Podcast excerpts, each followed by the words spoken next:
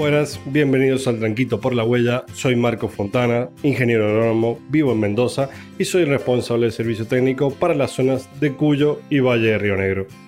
Vengo a hablarles sobre el OS botrana, una plaga que nos tiene muy mal traer en la zona y que hoy es el principal insecto que afecta al cultivo de la vid.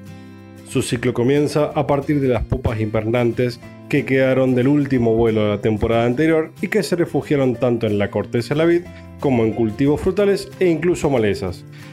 que al brotar la vid pasan a ser las polillas adultas que colocarán sus huevos y siendo finalmente estos los que al, salir las larvas se alimenten de las flores y de las bayas de nuestro cultivo. Sabemos bien que el Obesia botrana llega a realizar hasta 5 vuelos en la provincia, siendo el primero cuando la vid tiene de 10 a 15 centímetros del brote, el segundo aproximadamente a fines de noviembre para San Juan y a principios de diciembre para Mendoza, el tercero a mediados de enero, el cuarto de 30 a 40 días después y el quinto del mismo modo, llegando casi a post cosecha o a finales de la misma y siendo este último vuelo el que dejará las pupas invernantes para la temporada siguiente. Gracias a que la plaga tiene niveles de población relativamente bajos,